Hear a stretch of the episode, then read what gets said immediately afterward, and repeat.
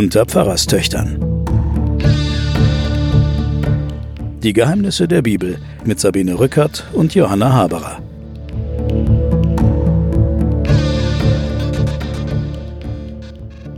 Liebe Hörerinnen und Hörer, ich begrüße Sie zu den Pfarrerstöchtern und den Geheimnissen der Bibel. Wir sind mitten in der dritten Staffel des ersten Buchs Mose. Es geht um die Erzväter und wir befinden uns mitten in der Geschichte des Josef, der in Ägypten ein hoher Beamter geworden ist und eine Riesenkarriere gemacht hat. Und mir gegenüber sitzt meine Schwester Johanna Haberer, Professorin für Religion und Medien. Hallo. Ich selber heiße Sabine Rückert, bin stellvertretende Chefredakteurin der Zeit. Und wir beide, die Pfarrerstöchter, aufgewachsen in einer bayerischen Pastorenfamilie, erzählen hier die Geschichten unserer Jugend, mit der wir aufgewachsen sind, die Geschichten vom alten Israel. Und äh, wir befinden uns mitten in der Geschichte von Josef. Josef, die letzten vier Folgen haben wir ja schon seiner Karriere gewidmet und seinem Entwicklungsroman, der hier am Ende des ersten Buchs Mose erzählt wird. Jetzt hat er es weit gebracht in Ägypten. Er ist ein hoher Beamter und hat Ägypten vor der Hungersnot gerettet. Und jetzt, wie im Film, kommt jetzt ein Schwenk. Stimmt, Schnitt. ein Perspektivwechsel. Genau. Ja. Jetzt kommen wir wieder nach Israel nach Palästina. Genau, und schauen, sagen. was aus der Familie des Josef, die ihn verstoßen hat, diese Brüder, die ihn da äh, umbringen wollten und verkauft haben, was aus denen geworden ist. Genau. Jetzt ist alles im Argen, überall im ganzen Nahen Osten ist ein Riesenhunger, außer in Ägypten, wo Josef vorgesorgt hat. Aber natürlich erwischt es auch die Brüder des Josef in Kanaan. Ja, also wir wissen auch von großen Wanderungsbewegungen, die es aus der Levante nach Ägypten immer wieder gab, weil, wie gesagt, der Nil äh, war das Fruchtbarkeitszentrum und Ägypten die Kornkammer. Und man hat also immer wieder mitgekriegt, dass Leute aus dem Bereich, wo heute Libanon, Israel, Palästina ist, dass die aus diesem trockenen Bereich, äh, Wüstenbereich nach Ägypten gezogen sind. So auch diesmal. Jakob, der Vater dieser zwölf Söhne, einer ist ja jetzt in Ägypten, die anderen elf sind bei ihm. Jakob in Kanaan erfährt, dass es in Ägypten Getreide zu kaufen gibt. Und er sagt zu seinen Söhnen, zieht los und besorgt Getreide, denn wir werden hier alle verhungern, wenn wir uns nicht jetzt um unsere Zukunft kümmern. Zieht hinunter, kauft Getreide, damit wir nicht sterben müssen, sondern am Leben bleiben. Und die zehn Brüder des Josef ziehen los nach Ägypten. Nur der kleine Bruder, sein leiblicher Bruder, die haben dieselben Vater und dieselbe Mutter. Josefs leiblicher Bruder. Josefs leiblicher Bruder bleibt bei Jakob zurück, bei seinem Vater zurück. Und die anderen zehn ziehen los und wollen irgendwie an Getreide kommen. Gefährliche Reise. Ja, Durch gefährliche. Reise. Und Mhm. deswegen lässt der Jakob es auch nicht zu, dass der kleine Benjamin mitkommt. So ist es ja. Und die anderen zehn ziehen also in einem gewaltigen Strom der Kanaaniter, ziehen sie hinunter nach Ägypten und äh, stoßen dort auf Josef. Also sie sind nicht die Einzigen. Sie sind in Nein, einem, sie sind nicht die Einzigen. Sie, sie sind in einem Migrationsstrom. Genau. Ja. Und dort treffen sie auf den Josef und werfen sich vor ihm auf die Erde nieder und werfen das Gesicht auf die Erde und flehen um Korn. Und da beginnt es jetzt schon seltsam zu werden, weil natürlich diese Brüder als allererstes sofort auf den Josef treffen. Ja? Ja. Ähm, das wird, es wird nicht erzählt, ich, dass sie ihn gesucht hätten oder sowas. Wutsch. Nö, aber wer, wir wissen doch aus dem letzten Kapitel, wer Getreide will, kommt an Josef nicht vorbei. Das hat der Pharao so verfügt. Das stimmt, aber trotzdem ähm, hält sich die Erzählung nicht damit auf, dass sie sich zurechtgefunden haben, Mhm. dass sie ein Quartier gesucht haben, dass sie jemanden gefragt haben, sondern wumms. Und sie erkennen ihn nicht. Aber es wird der Traum wahr. Ja. Sie verneigen sich vor ihm. Sie werfen sich vor, vor ihm, ihm in den Staub. in den Staub. Das ist wahr. Die, Jetzt- der Traum wird wahr. Der Traum von der Garbe, die steht, Mhm. und die elf anderen Garben, die sich Um äh, ihn herum verbeugen. Um, ja, Der wird wahr. Josef hingegen sieht seine Brüder und erkennt sie sofort. Gibt sich ihnen aber nicht zu erkennen, sondern im Gegenteil, er ist noch besonders eklig zu ihnen und ist sehr unfreundlich und sagt, wo, wo, was wollt ihr denn hier, wo kommt ihr her? Und dann sagen sie, ja, wir wollen Brot kaufen, wir kommen aus Kanaan. Und Josef sagt zu ihnen, das glaube ich euch nicht, ihr seid doch Spione, ihr wollt doch hier nur gucken, was, äh, was ihr hier ausräumen könnt und ob ihr irgendwo hier einen, eine schwache Stelle in der Verteidigung entdecken könnt. Ihr seid doch Abgesandte. Und dann beschwören sie ihn und sagen, nein, nein, wir sind wirklich nur gekommen, um Brot zu kaufen. Wir sind deine Knechte, wir sind keine Spione. Aber er beharrt darauf und unterstellt ihnen also das Schlimmste und Übelste. Und so sehr sie es auch beteuern, er glaubt es ihnen nicht. Und es geht jetzt also ein großes Hin und Her. Ihr seid Spione, nein, wir sind keine Spione und so weiter. Also es wird dann, es gibt einen Streit zwischen ihm und seinen Brüdern, ohne dass die Brüder ihn erkannt hätten sondern er nützt ein bisschen seine Machtposition aus und setzt sie jetzt unter Druck. Er weiß natürlich, dass sie keine Spione sind. Natürlich weiß er das, dass sie keine Spione sind. Er will sie nur in irgendeiner Weise jetzt gucken, auf genau. Reaktion genau. warten. Er will dann wissen, woher sie kommen und dann sagen sie, ja, wir sind die Söhne ein und desselben Mannes aus Kanaan und der jüngste unserer Brüder ist beim Vater geblieben und einer ist nicht mehr. Das ist der Josef, den sie selbst in die Grube geworfen haben. Und der Josef sagt dann, okay, wenn ihr einen jüngsten Bruder habt, wo ist er denn? Warum schickt ihr den nicht her? Dann sagen sie, nein, er ist zu Hause geblieben, der Vater wollte ihn nicht losziehen lassen, weil es ihm zu gefährlich war. Und sie erzählen dann eben den ganzen Hergang. Und Josef sagt dann zu ihnen, ihr werdet am Leben bleiben, äh, denn ich fürchte Gott. Wenn ihr ehrliche Leute seid, soll einer von euch im Gefängnis hier bei mir zurückgehalten werden und die anderen brechen auf, bringen das gekaufte Getreide zurück zu eurem Vater und ihr kommt wieder und schafft mir euren jüngsten Bruder herbei, damit ich sehe, ob sich eure Worte als wahr erweisen und ihr nicht sterben müsst. Und dann steht da, und so machten sie es. Und jetzt kommt eine interessante interne Unterhaltung unter den Brüdern, die natürlich jetzt unter Druck geraten sind. Hier ist der Vater, der verhungert und der sie losgeschickt hat. Dort ist der, dieser fremde Ägypter, der ihnen das Leben schwer macht und das Brot nicht rausrücken will. Und jetzt reden sie miteinander. Und das hören wir uns mal an.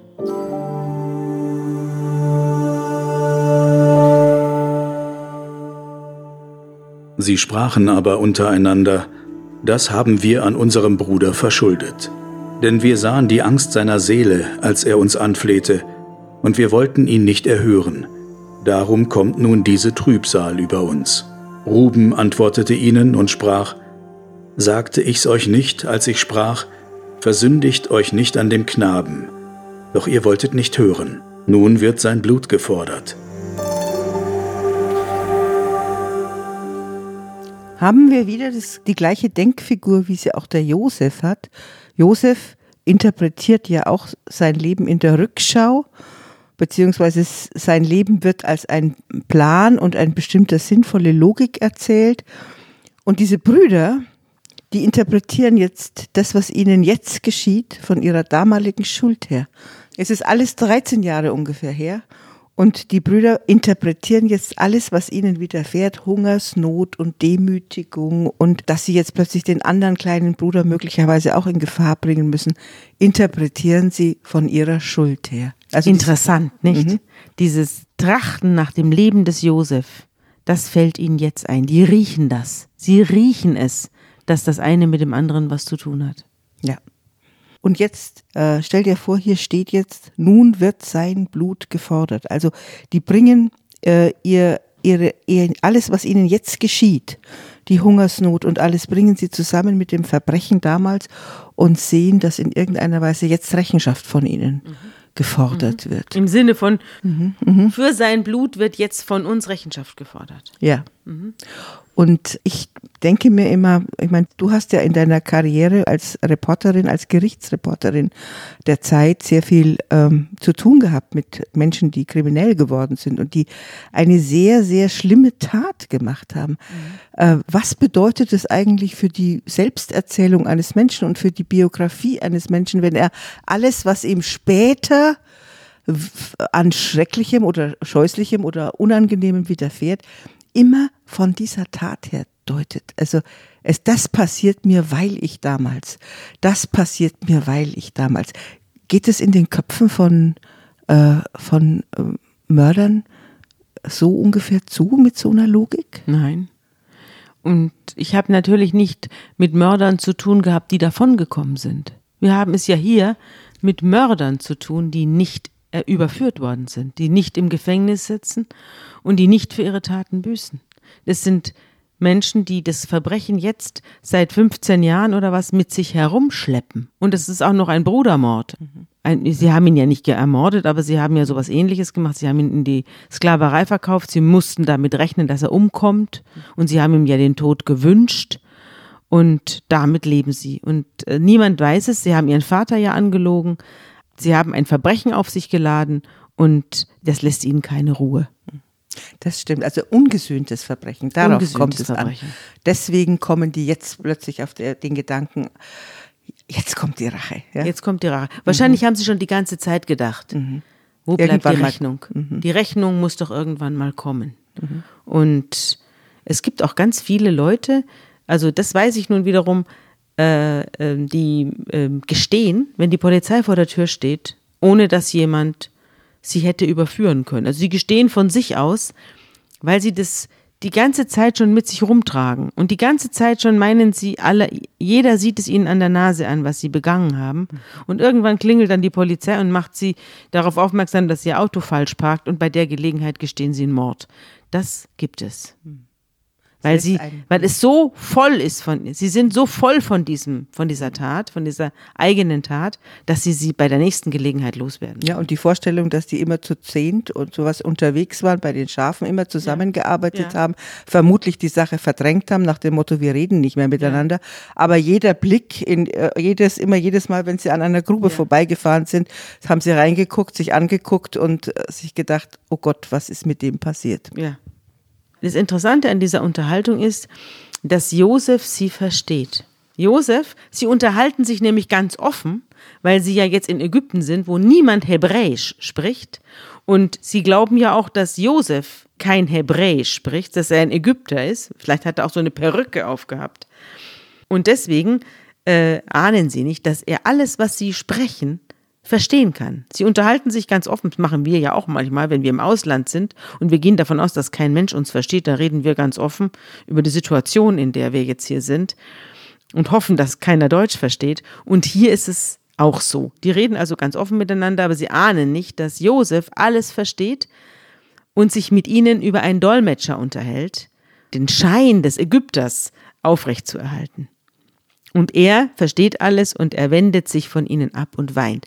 Und das macht er jetzt während der ganzen folgenden Begegnungen mit seinen Brüdern immer wieder, dass er mehr oder weniger schnell mal aufs Klo rennt und da weint, weil es ihn so anfasst, was er da erlebt. Weil er, er wir haben ja wieder- in einer letzten Geschichten gehabt, wo, bevor sie ihn in die Grube geworfen hat, da gab es ja diesen Leitsatz, ich suche meine Brüder. Und es ist ja nicht so, dass er sich über sie erhebt, er braucht sie ja auch, er will sie ja auch, er liebt sie ja auch irgendwie. Und das kommt jetzt irgendwie in einer dramatischen Weise zusammen. Ja.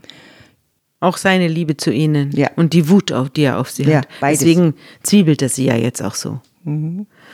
Und es wird dann auch immer beschrieben, wie er sich abwendet und zurückzieht, in seine Kammer rennt, weint, dann das Gesicht waschen muss, damit er nicht so verquollen aussieht und dann kommt er wieder zurück. Aber es ist auch, die kleine höfische Szene müssen wir uns auch vorstellen. Äh, Das ist dann wie, äh, was weiß ich, wie bei wie Frau Merkel bei Herrn Trump oder wie auch immer. Ja. Ein Übersetzer sitzt da Ja. Und übersetzt. Es ist äh, große Politik. Die kommen da in einen großen Saal rein, werfen sich nieder ähm, und äh, dann gibt es einen Dolmetscher, der da sitzt und ist verantwortlich für die Kommunikation. Vermutlich kommen aus aller Herren Länder die unterschiedlichsten Karawanen an und bitten um Brot. Da müssen dann unterschiedliche Dolmetscher unterschiedlicher Sprachen sein. Also Hebräisch ist ja nur ein ganz, ganz, ganz kleiner, äh, ganz kleiner abgelegener Stamm. Insofern müssen die gar nicht damit rechnen, dass der da oben die Sprache kann. Er kann sie aber. Und dann lässt er aus ihrer Mitte einen, nämlich den Simeon, festnehmen und vor ihren Augen fesseln. Der soll zurückbleiben als Geisel, dass sie wiederkommen. Und dann befiehlt er, ihre Behälter mit Getreide zu füllen und jeder bekommt einen Sack mit Verpflegung und er geht also sehr gut mit ihnen um und sie laden das Getreide auf ihre Esel und hauen ab. Und als einer bei der nächsten Herberge, um seinen Esel zu füttern, den Sack öffnet, sieht er, dass das ganze Geld, das er ausgegeben hat für diesen Sack, obendrauf liegt. Also er hat es zurückbekommen. Und die anderen schauen auch in ihre Säcke rein und überall ist das Geld obendrauf. dann verlässt sie der Mut und sie zittern und sagen, was hat Gott uns da angetan? Was hat Gott uns da angetan? In welche Zwickmühle sind wir jetzt geraten? Ja. Warum ist hier das Geld wieder in den Säcken? Ja. Aber sie ziehen dann weiter und kommen heim zu ihrem Vater und erzählen ihm alles, was ihnen zugestoßen ist. Auch von diesem unverschämten Mann, der sie da so angefahren hat und sie für Spione gehalten hat, ihnen unterstellt hat, hier herumzuschnüffeln im Land. In den nächsten Absätzen wird es alles nochmal wiedergegeben, die ganzen Dialoge, die sie mit dem Josef geführt haben und auch, dass das Geld am Schluss in ihren Säcken wiedergefunden worden ist. Und der Vater Jakob sagt zu ihnen, ihr bringt mich um meine Kinder. Ihr bringt mich um meine Kinder. Josef ist nicht mehr, Simeon ist nicht mehr und Benjamin wollt ihr mir auch noch nehmen. Nichts bleibt mir erspart. Mhm. Also der ist ja verbittert. Wir sehen ja, ja, hier einen ganz verbitterten Mann. Die Unterwelt hat ja nach ihm gegriffen. Ja. Also er ist mhm. in tiefe Depression verfallen, mhm. seit Josef weg ist. Ja. Aber wir müssen uns auch mal vorstellen, stell dir also die Szene vor, da kommt der Vize-Pharao, ja, mhm. und fragt nach diesem kleinen Bruder. Ja, das ist eine groteske Situation. Groteske Situation. Wie kann das sein, dass der sich nach dem, nach dem Opa erkundigt mhm. und zu Hause und nach dem kleinen Bruder? Ja. Also ich meine, er, er, schiebt ja vor nach dem Motto, ähm, ich möchte sicher gehen, dass ihr die Wahrheit sagt. Ja? Mhm. Also das ist ja das vorgeschobene mhm. Argument. Trotzdem aber ist es, sage ich jetzt mal, eine unglaubwürdige, relativ unglaubwürdige Geschichte. Oder besser, denen hätte schon langsam irgendwas schwanen müssen. Oder Josef hat die Szenerie so gestaltet, dass er wusste, dass der Schreck den Brüdern in alle Glieder fährt, weil jetzt geht's um den nächsten Sohn der Rahel. Ja, kann sein, dass sozusagen die Inszenierung deswegen so ist, dass sie den größtmöglichen Schreck haben, die Brüder. Ja. Der Ruben stellt sich vor seinen Vater hin und sagt, meine beiden Söhne kannst du umbringen, wenn ich dir ihn nicht zurückbringe, den Benjamin. Wir müssen nochmal runterziehen, jetzt mit dem Benjamin, damit wir den Simeon zurückkriegen, der als Geisel in Ägypten geblieben ist. Das ist natürlich auch ein Trost für den Jakob, der doch keine Lust, seine Enkel umzubringen, ja. Ja. ja ich bringe ihn dir wieder zurück. Aber der Jakob sagt, nein, mein Sohn, damit meint der Benjamin, wird nicht mit euch hinunterziehen, denn sein Bruder ist schon tot, nur er allein ist noch da. Also es ist auch natürlich brutal, weil er die anderen zehn gar nicht sieht. Er sieht nur den toten Josef und die Gefahr für den kleinen Benjamin. Die beiden zählen für ihn, die anderen sind halt auch dabei. Die Rachelsöhne. Mhm. Ja, die. Rachelsöhne. Na gut, also bleiben Sie da. Sie ziehen nicht runter und lassen den Simeon unten in der Haft verschmoren. Aber äh, das Getreide geht aus. Das Getreide wird aufgezehrt und der Vater sagt, ihr müsst wieder runterziehen nach Ägypten und nochmal Brotgetreide holen. Und Judah antwortet ihm, der Mann, damit meint er Josef, hat uns ja eindrücklich eingeschärft, kommt ja nicht mehr uns unter die Augen, wenn ihr euren Bruder nicht mitbringt, den Benjamin wenn du bereit bist, ihn mitziehen zu lassen, dann gehen wir los und kaufen Getreide. Willst du ihn aber nicht mitschicken, dann gehen wir auch nicht. Denn der Mann, der Pharao-Vertreter, hat zu uns gesagt, kommt mir nicht unter die Augen, wenn ihr nicht euren Bruder mitbringt. Und also da, wir müssen uns jetzt vorstellen, ja. Sie sind vielleicht nach einem Jahr Hungersnot, wir reden von sieben Jahren, ja, nach einem Jahr Hungersnot sind sie hingezogen. Dann sind sie wieder zurückgezogen. Das sind ja Wochen von äh, auf dem, die, die laufen ja zu Fuß oder mit, mit, mit Eseln äh, sind die Wochen unterwegs. Dann kann man vielleicht davon ausgehen, dass wir jetzt ein Jahr später sind. Ja, genau. Hm? Nehme ich auch an. Also zwei Jahre Hungersnot haben wir schon vorbei. Ja. Da sagt Israel, also Jakob, Warum habt ihr mir so etwas Schlimmes angetan, jenem Mann, also jenem Pharao-Stellvertreter, zu sagen, dass ihr noch einen Bruder habt? Dieser Pharao-Stellvertreter, sagen die Söhne, hat sich bei uns eingehend nach unserer Verwandtschaft erkundigt und gefragt, lebt euer Vater noch? Habt ihr noch einen Bruder? Und wir haben ihm die Auskunft gegeben, wie es ist. Konnten wir denn wissen, dass er uns dann sagen würde, bringt den Bruder her? Und jetzt geht der Judah der Sohn des äh, Jakob zu seinem Vater und sagt, Lass den Benjamin mit mir ziehen, dann können wir aufbrechen, dann können wir Brot kaufen, wir werden am Leben bleiben und nicht sterben und unsere Kinder auch nicht. Und ich verspreche dir, aus meiner Hand wirst du den Benjamin zurückbekommen. Und wenn nicht, dann will ich alle Tage in deiner Schuld stehen. Aber wenn wir uns jetzt hier weiter streiten, wir könnten schon zweimal zurück sein. So lange streiten wir hier schon. Nur weil du hier jetzt bockig bist. Und dann sagt Jakob zu ihnen, wenn es denn so sein muss, dann macht es so, nehmt von den besten Erzeugnissen des Landes in eurem Gepäck mit und überbringt es dem Mann als Geschenk, etwas Mastix, etwas Honig, Tragakant, Ladanum, Pistazien und Mandeln.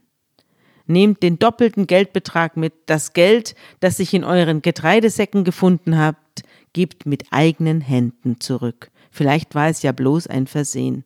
Und nehmt euren Bruder Benjamin mit, und Gott der Mächtige lasse sein Erbarmen über den Mann kommen, dass er euch den Bruder und den Benjamin wieder mit zurückgehen lasst, also den Simeon und den Benjamin.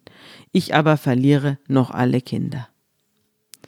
Und dann ziehen sie los und gehen mit dem doppelten Geldbetrag zurück nach Ägypten und treten vor den Josef hin.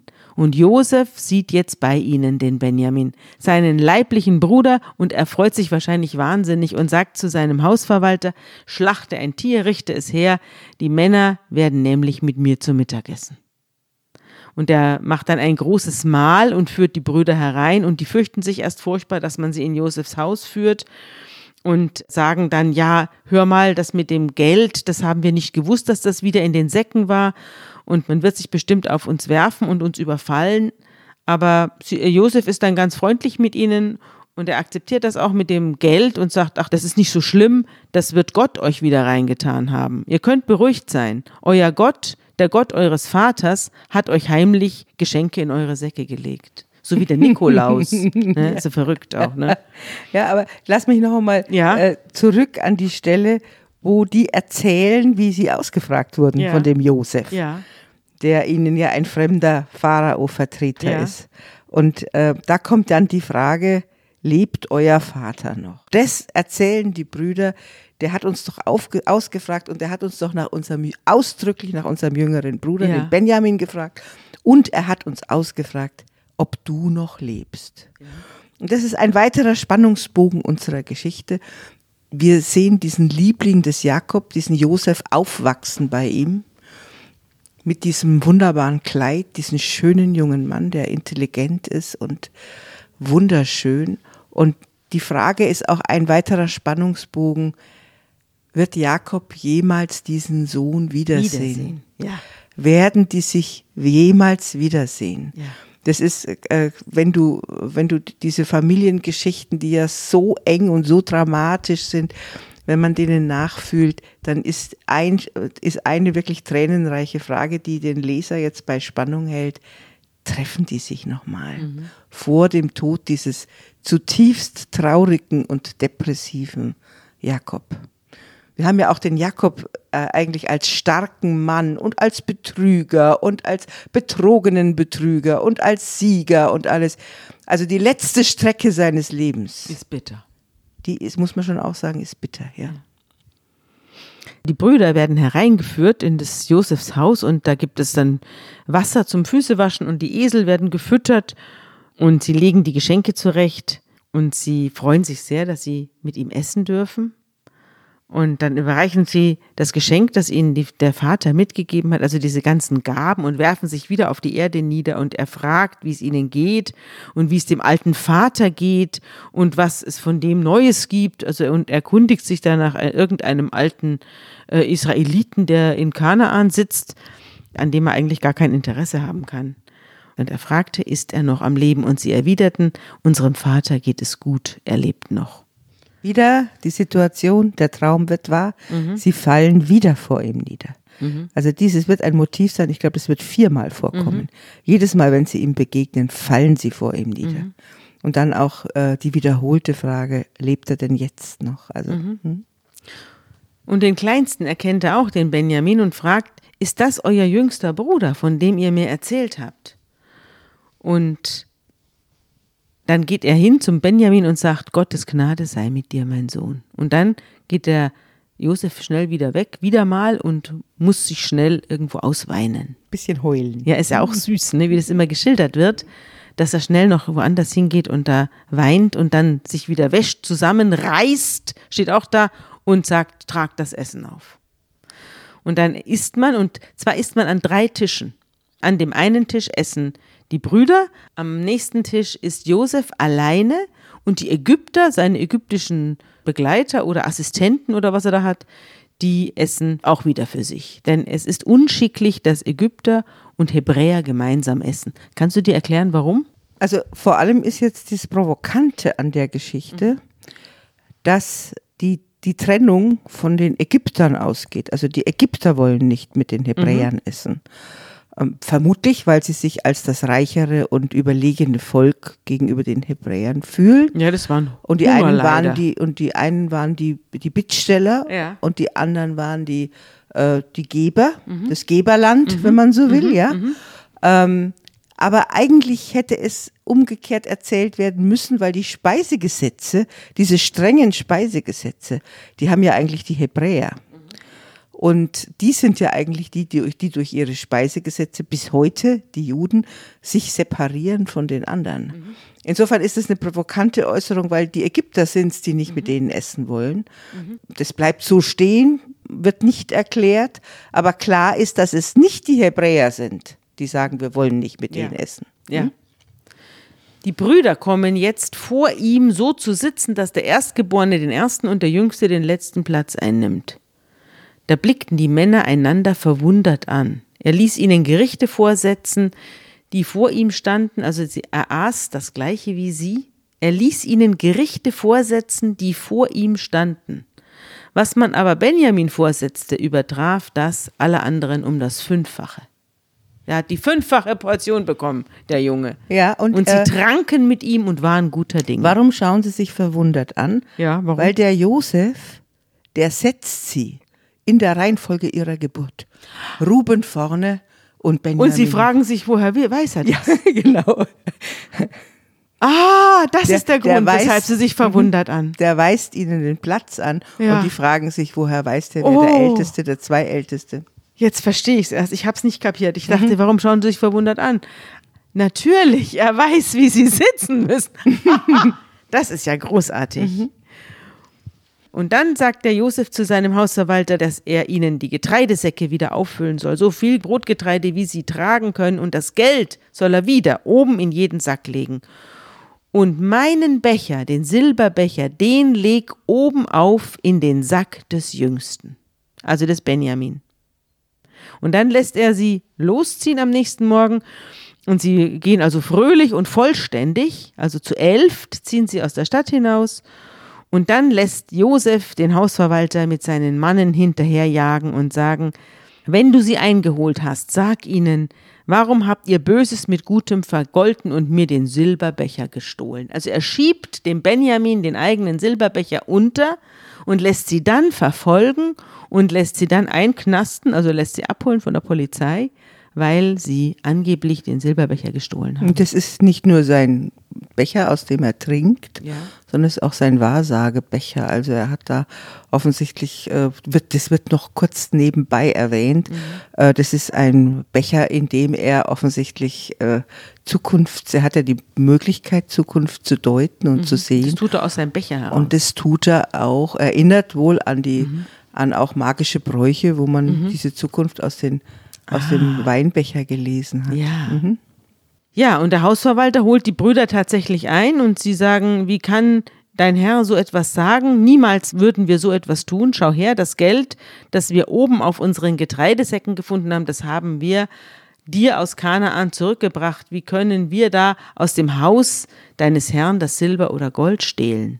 Aber der sagt dann, nein, nein, nein, jetzt packt mal alle hier eure äh, Getreidesäcke aus. Da werde ich mal reinschauen, was da alles drin ist. Und dann finden sie tatsächlich den Silberbecher im Sack des Kleinsten des Benjamin. Und das ist natürlich die Oberkatastrophe eingetreten. Und da zerreißen sie ihre Kleider und jeder äh, belud seinen Esel wieder und sie kehrten in die Stadt zurück. In welche Stadt sagt man nicht? In die ägyptische Stadt. Also in die Stadt des Josef kehrten sie zurück und kamen alle vollständig wieder an und werfen sich jetzt wieder vor ihm zur Erde nieder. Und er schreit sie an, was habt ihr getan? Wusstet ihr denn nicht, dass ein Mann wie ich wahrsagen kann? Ich habe doch gewusst, dass ihr mich betrogen habt. Ich hab's euch doch gesagt. Und der Jude erwidert dann, was sollen wir sagen? Womit sollen wir uns rechtfertigen? Und sie, also dann geht es hin und her und sie streiten das ab und Josef gibt ihnen äh, zur Antwort, dass er, dass sie überführt hat und dass derjenige, bei dem der Becher gefunden worden ist, sein Sklave sein soll. Und die anderen können von mir aus nach Hause gehen. Wir also haben, er will den Benjamin behalten. Wir haben es auch hier wieder mit einer Falschbeschuldigung zu tun. Ja, diesmal ist Josef der Falschbeschuldiger. Ja, und wir haben es auch äh, sozusagen mit einem äh, fast halbkriminellen Plan zu tun, der aber natürlich von Josefs Seite her ist es Vergeltung, ist es Rache, ist es zumindest der Versuch zu prüfen, inwieweit die sich verändert haben, inwieweit sie jetzt loyal zueinander sind und ob sie den zweiten Sohn der Rache auch verraten. Deswegen Ja. will er den Benjamin zurückbehalten und will schauen, wie sie jetzt reagieren. Sind sie immer noch so neidisch? Ja. Sind sie immer noch so, äh, äh, jagen sie immer noch vergeblich äh, der Liebe des Vaters nach? Ja. Oder haben sie zueinander gefunden als Brüder?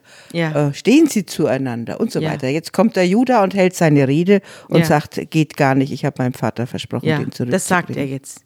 Ich habe meinem Vater versprochen, diesen Jungen mit nach Hause zu bringen. Sein Bruder ist gestorben. Sein Bruder ist gestorben. Er ist allein von seiner Mutter noch da, und mein Vater liebt ihn besonders. Dieser Knabe kann seinen Vater nicht verlassen. Verließe er ihn, so würde der Vater sterben. Und deswegen bietet er ihm an, unser Vater hat zu uns gesagt, ihr wisst, dass mir meine Frau zwei Söhne geboren hat. Einer ist von mir gegangen und ich sagte, er ist gewiss zerrissen worden. Ich habe ihn bis heute nicht mehr gesehen. Nun nehmt ihr mir auch noch den weg. Stößt ihm ein Unglück zu, dann bringt ihr mein graues Haar vor Leid in die Unterwelt. Also sei das ganze Herz des Jakob hängt nur noch an diesem Benjamin. Und die anderen zehn, die mag er auch ganz gerne, aber auf die kommt es ihm nicht so an. Aber jetzt ist die Szenerie folgende. Der Judah erklärt jetzt dem ihm scheinbar Fremden, erklärt jetzt die Motive des Vaters und sagt, wir können das unserem Vater nicht antun. Plötzlich merkst du eine vollkommene Veränderung in der Szenerie.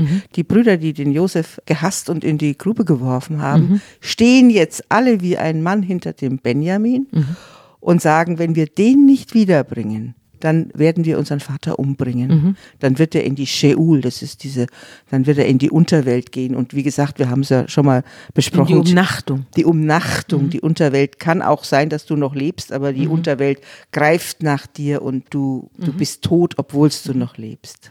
Und jetzt bietet er ihm an, selber da zu bleiben, als Sklave für den Benjamin. Der Knabe aber soll mit seinen Brüdern ziehen dürfen. Denn wie könnte ich zu meinem Vater hinaufziehen, ohne dass der Knabe bei mir wäre? Das ist eine Art mich- Bürge. Ja, als Also eine Art Bürger. Der bürgt jetzt äh, und plötzlich in der Stammesgeschichte tritt Stück für Stück der Judah in dieser Brüdergeschichte immer mehr in den Vordergrund. Wir haben ja die Geschichte mit Tamar und Judah gehabt, die zwischen reingeschoben war. Und jetzt merkst du in der Brüdergeschichte, der Ruben, der Älteste, geht zurück, also tritt in den Hintergrund. Die anderen werden ab und zu erwähnt. Jetzt kommt der Judah und übernimmt Verantwortung. Das wird von ihm erzählt. Und dann entsteht eine Art Bürgschaft, ja. Ja. Und er opfert sich für seinen kleinen Bruder. Für den, dessen leiblichen Bruder er, für dessen Tod er verantwortlich ist. Oder Ja. glaubt verantwortlich zu sein. Ja. Und jetzt kommt etwas, das kehrt die ganze Sache um und das hören wir uns jetzt an.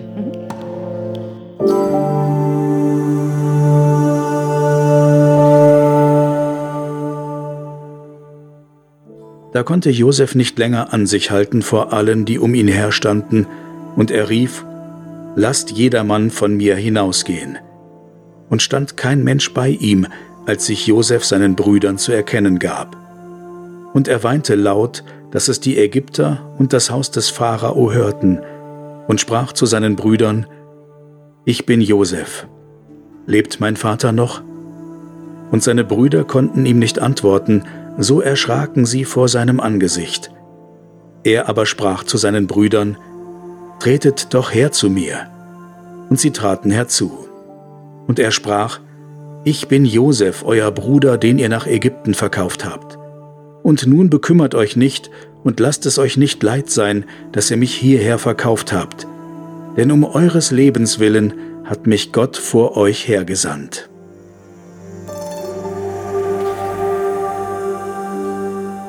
Und dann sagt er noch hinzu, fünf Jahre des Hungers stehen noch bevor. Also da wissen wir dann auch, dass zwei Jahre vorüber sind vom Hunger.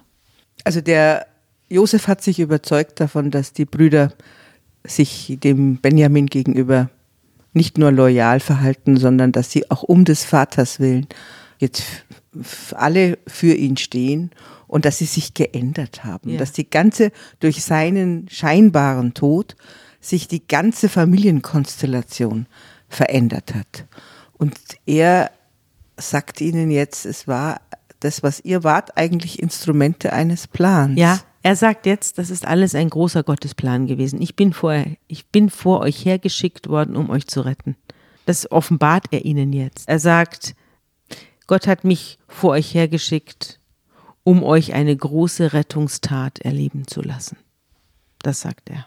Ich denke mir immer, wenn bei uns jetzt, ähm, was weiß ich, ein junger Afghane oder ein junger Kurde eingetroffen ist, 2014, 2015, und er hat dann seine ganze Familie geholt, mhm. weil die in irgendwelchen Flüchtlingslagern saßen und nicht nach vorn und hinten konnten.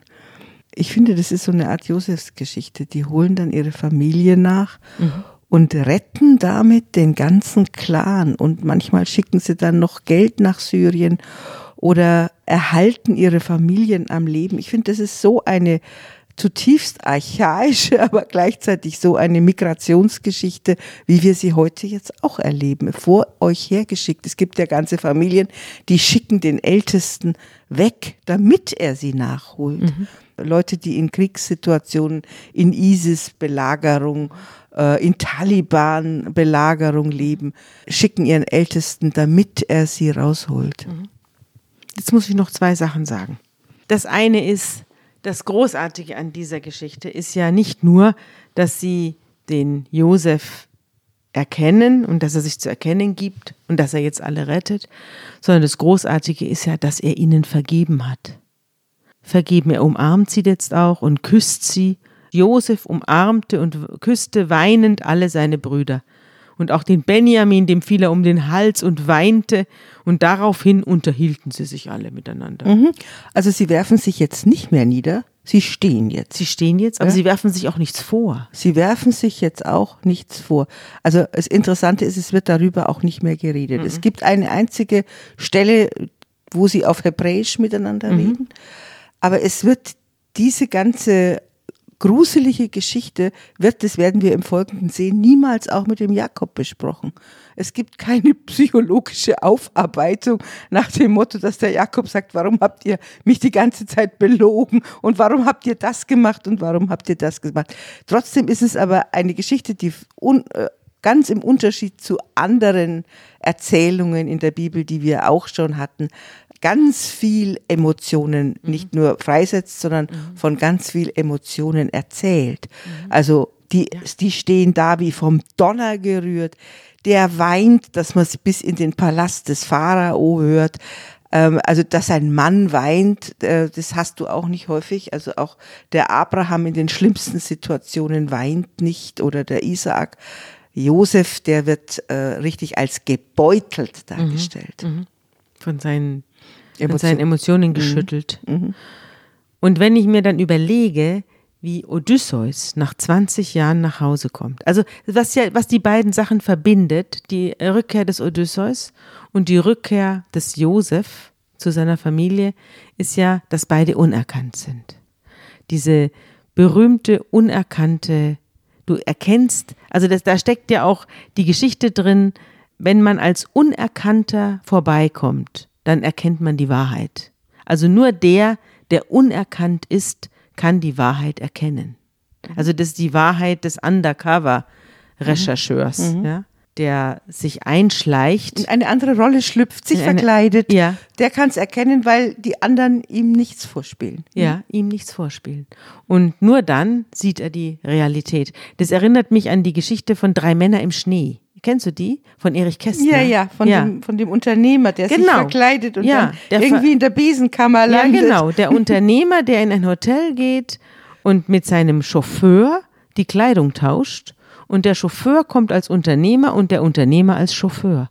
Und dementsprechend wird er behandelt. Und dann erkennt er, äh, wie die Menschen, die Leute danach beurteilen, was sie anhaben und welchen Status sie haben. Und während der Chauffeur, den alle für den Unternehmer halten, im Speisesaal sitzt und vorne und hinten bedient wird, muss er, der wahre Unternehmer und auch eigentlich der Hotelbesitzer, wie wir dann am Schluss erfahren, ihm gehört ja das Hotel dann auch, wie er selber auch erst merkt, weil er so viele Hotels hat, dass er gar nicht wusste, dass er das Hotel selbst auch noch besitzt.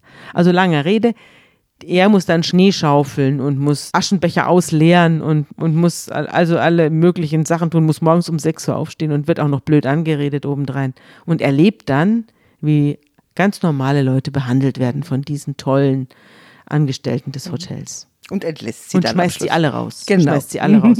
Daran er musste ich denken. Ja. Oder Babylon Berlin in dieser Serie, da kommt ja auch der Bruder aus dem Krieg unerkannt wieder. Ja, wo man, alle glauben, er ist gefallen, aber die Wahrheit ist, er hat es überlebt und kommt unerkannt wieder. Also dieses, oder Günther Wallraff hat das ja auch gemacht. Der ist ja auch als Undercover-Agent in prekäre Arbeitssituationen hat er sich eingeschlichen, um zu berichten, wie es den Leuten am Fließband oder bei der Bildzeitung oder sonst wie ergeht. Ja. Und das ist die Verkleidungsgeschichten. Wir haben wieder, Verkleidungsgeschichte. wir haben es wieder mit den Kleidern zu tun. Ja. Natürlich hat der prunkvolle Kleider an, Ja. der, äh, der Josef. Und niemals wären die vier Viehhirten Ja. darauf gekommen, dass er das ist, ja. Und jetzt gibt es sich aber zu erkennen. Odysseus jedenfalls kommt ja auch unerkannt. Der nähert sich ja als König von Ithaka. Nach einer 20-jährigen Irrfahrt kommt er nach Hause auf seine Insel und er verkleidet sich als Bettler. Und keiner erkennt ihn außer dem Hund. Sein eigener Hund erkennt ihn. Aber sonst erkennt ihn niemand und da gibt es keine Gnade. Das ist ja wieder ein großer Unterschied hier zu dieser biblischen Geschichte. Er bringt alle um. Alle Freier, Odysseus die seine Frau belagern, bringt er um. Alle. Nur der Hund und die Magd erkennen ihn. Und es wird abgerechnet, es gibt keine Gnade. Es gibt keine Gnade. Keiner der Freier überlebt und keiner der Mägde, die seiner Frau untreu geworden sind, überlebt. So Alle müssen sterben. Aber der Josef hat eben sein ganzes Unglück anders gedeutet. Er hat gesagt, es hat seinen Sinn gemacht. Ich bin eigentlich dazu da, meine Familie zu retten. Und Gott sei Dank lebt mein Vater noch. Und so passiert es auch. Die Brüder kehren zurück zu Jakob und sagen, äh, Josef ist am Leben. Sie dürfen sogar mit dem Wagen des Josef nach Hause fahren und er gibt ihnen Verpflegung mit auf die Reise und schenkt ihnen Festgewänder. Aber dem Benjamin schenkt er 300 Silberstücke und fünf Festgewänder. Er Also, vorher- wir haben wieder Gewand. Wieder kommt das Gewand vor. Jetzt werden die Brüder umgekleidet und dann bekommen die diesen pharaonischen Wagen. Die kennen wir ja aus Filmen. Und da fahren sie jetzt vor. Und da haben sie natürlich nicht die alten Esel, auf denen sie vorher äh, gekommen sind, sondern sie haben die Pferde vor sich, ja. Und fahren dann bei dem Vater vor. Und äh, der sagt, Genau. glaubt die ihnen gehen da- kein Wort. Ja, genau. Die gehen da mit Eselinnen und so weiter, mit dem Besten, was Ägypten zu bieten hat, äh, wandern die da mit Reiseverpflegung und so weiter, reisen die da zum Vater. Und als sie sich dann auf den Weg machen, sagt er ihnen noch was? Vertragt euch. Ja. Der sagt, vertragt euch. Ja, ist das nicht irre? Na gut, also sie ziehen jedenfalls dann von Ägypten hinauf zum Vater und der Vater Jakob glaubt das nicht. Aber als er dann den Wagen sieht, in dem sie alle sitzen, da glaubt das dann doch. Und da lebt der Geist des Jakob wieder auf. Und Israel sagt, also jetzt wird in einem einzigen Satz bekommt der Jakob Seinen, wieder seinen äh, Volksführernamen Ja. wieder. Ja? Der Seinen, Geist des Jakob lebte wieder auf und Israel sagte, obwohl Jakob und Israel doch der identische Person identische Mann, aber jetzt hat er den Namen des Erzvaters, den Gott ihm gegeben hat, wieder. Ja? ist. Und er sagt, mein Sohn Josef lebt noch, ich will hingehen und ihn sehen, bevor ich sterbe. Jetzt haben wir für heute dieses Kapitel beendet, dieses fünfte Kapitel der Josefsgeschichte und wir werden wieder den Psalm 139 bemühen, aus dem wir uns unsere guten Worte zum Schluss ja in der Josefsgeschichte abholen. Und jetzt wollen wir mal den ganz bösen Teil nehmen und hören mal rein.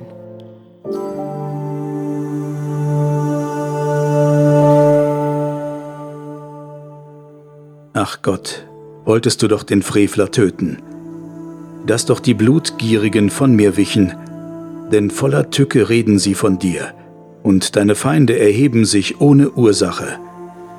Sollte ich nicht hassen, Herr, die dich hassen, und verabscheuen, die sich gegen dich erheben? Ich hasse sie mit ganzem Ernst. Sie sind mir zu Feinden geworden.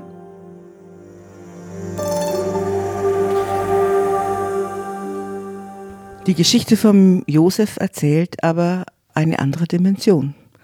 Die Brüder, die ihn hassten und die ihm tödliche Feinde waren, die umarmt er jetzt und er verzeiht ihnen. Aber das wird noch ein bisschen dauern, bis er das wirklich selbst in Worte fassen kann. Und das ist das nächste Kapitel, das erzählen wir das nächste Mal, das Ende der Josefsgeschichte. Ich verabschiede mich hiermit. Und ich mich auch, bis in 14 Tagen. Dann erzählen wir das letzte Kapitel des Josef.